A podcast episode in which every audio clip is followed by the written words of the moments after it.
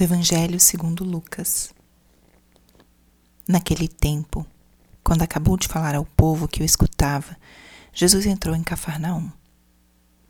Havia lá um oficial romano que tinha um empregado a quem estimava muito e que estava doente à beira da morte. O oficial ouviu falar de Jesus e enviou alguns anciãos dos judeus para pedirem que Jesus viesse salvar seu empregado. Chegando onde Jesus estava, pediram-lhe com insistência: O oficial merece que lhe faças esse favor, porque ele estima o nosso povo. Ele até nos construiu uma sinagoga. Então Jesus pôs-se a caminho com eles. Porém, quando já estava perto da casa, o oficial mandou alguns amigos dizerem a Jesus: Senhor, não te incomodes, pois não sou digno de que entres em minha casa nem mesmo me achei digno de ir pessoalmente ao teu encontro. Mas ordena com a tua palavra e o meu empregado ficará curado. Eu também estou debaixo da autoridade, mas tenho soldados que obedecem às minhas ordens. Se ordeno a um vai, ele vai, e a outro vem, ele vem. E ao meu empregado faz isso, e ele o faz. Ouvindo isso, Jesus ficou admirado. Virou-se para a multidão que o seguia e disse: Eu vos declaro que nem mesmo em Israel encontrei tamanha fé. Os mensageiros voltaram para a casa do oficial e encontraram o empregado em perfeita saúde. Palavra da salvação. Espírito Santo, alma da minha alma, ilumina minha mente Abre meu coração com teu amor, para que eu possa acolher a palavra de hoje e fazer dela vida na minha vida. Estamos hoje na segunda-feira da 24 semana do tempo comum. E o evangelho de hoje é uma pérola para nossa oração, para nossa meditação. O evangelho relata a nobreza de um coração humano que se encontra com um coração infinito de Jesus. Um oficial romano, um homem nobre, tinha um empregado a quem estimava muito e que estava à beira da morte. Primeiro que nós podemos contemplar nesse Evangelho é a nobreza de um coração humano diante do sofrimento de um amigo. Esse oficial romano se comove diante da enfermidade e da quase morte desse seu empregado.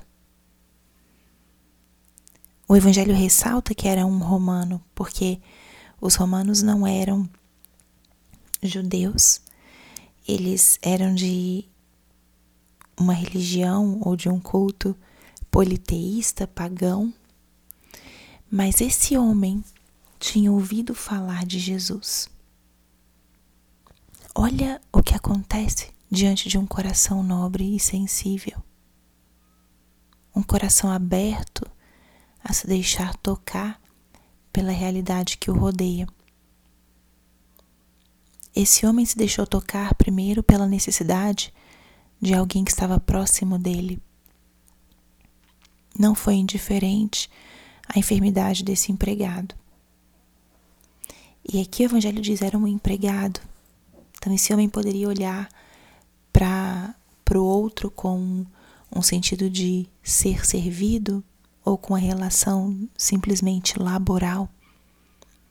Mas ele se deixou afetar porque esse empregado estava passando por uma necessidade e era alguém que ele queria bem, que ele estimava muito. E da mesma forma que esse homem se deixou afetar e gerou uma relação de amizade, de afeto com esse empregado, se deixou afetar, não sendo indiferente à enfermidade, desse amigo, se deixou afetar também pela presença de Jesus, por aquilo que ele tinha ouvido falar de Jesus. Esse homem acreditou no poder de Jesus Cristo por aquilo que ele tinha ouvido falar. E pelos gestos, pelas atitudes desse oficial, a gente pode perceber quem ele acreditou que Jesus fosse. Primeiro ele vai a Jesus pedir a cura desse amigo. Ou seja, ele acreditava no poder que Jesus tinha para curar. Depois ele sabia que Jesus era um grande homem.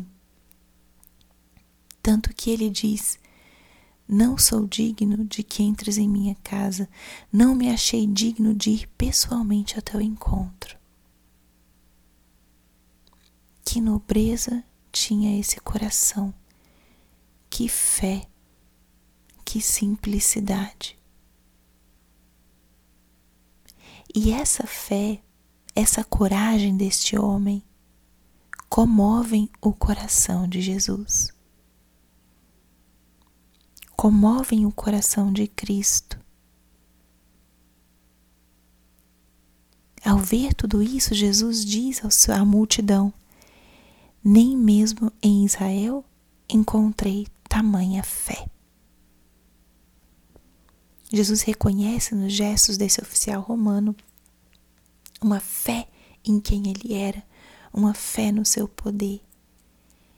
E por meio dessa fé, Jesus concede a esse oficial aquilo que ele pedia: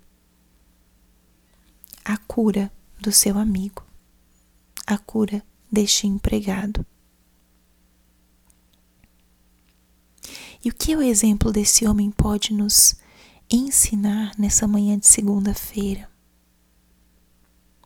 Quais são as lições que você tira do exemplo desse homem ou desse encontro com Jesus.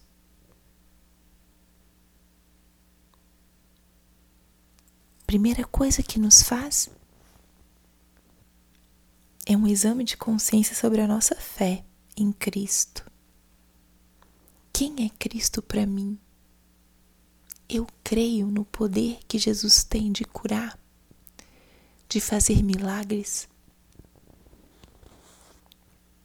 Eu creio no poder da minha oração de intercessão?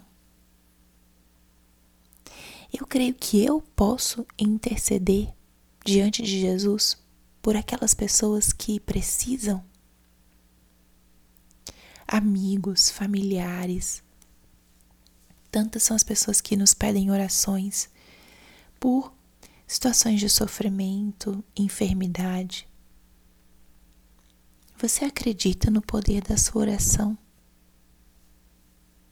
Pense que você pode ser como esse oficial romano que não foi indiferente à necessidade do seu amigo. As coisas que te afetam, as notícias que te impressionam. Como pode, como seria diferente se elas se transformassem em oração? Em súplica a Deus. Não uma súplica superficial, mas uma súplica de quem sabe em quem acredita. Senhor, escuta a minha oração. Intercede por esse amigo, por essa amiga, por esse familiar. Tu podes tudo. Uma palavra tua bastará para que ele seja salvo. Que exemplo de sensibilidade, de fé esse oficial romano nos dá ao início dessa semana. Transforme aquilo que te afeta, que te impressiona, em oração. Te proponho que você faça isso ao longo desse dia de hoje.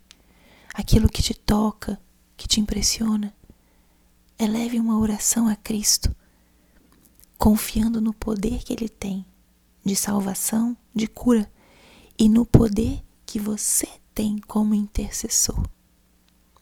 que a sua oração possa alcançar graças para aqueles que muitas vezes não têm forças para rezar. E assim, com a nossa fé, com a sua fé, você pode arrancar milagres do coração de Cristo. Exercite isso hoje. Seja um intercessor, suplique a Cristo a graça para alguém que precisa. Glória ao Pai, ao Filho e ao Espírito Santo, como era no princípio, agora e sempre. Amém.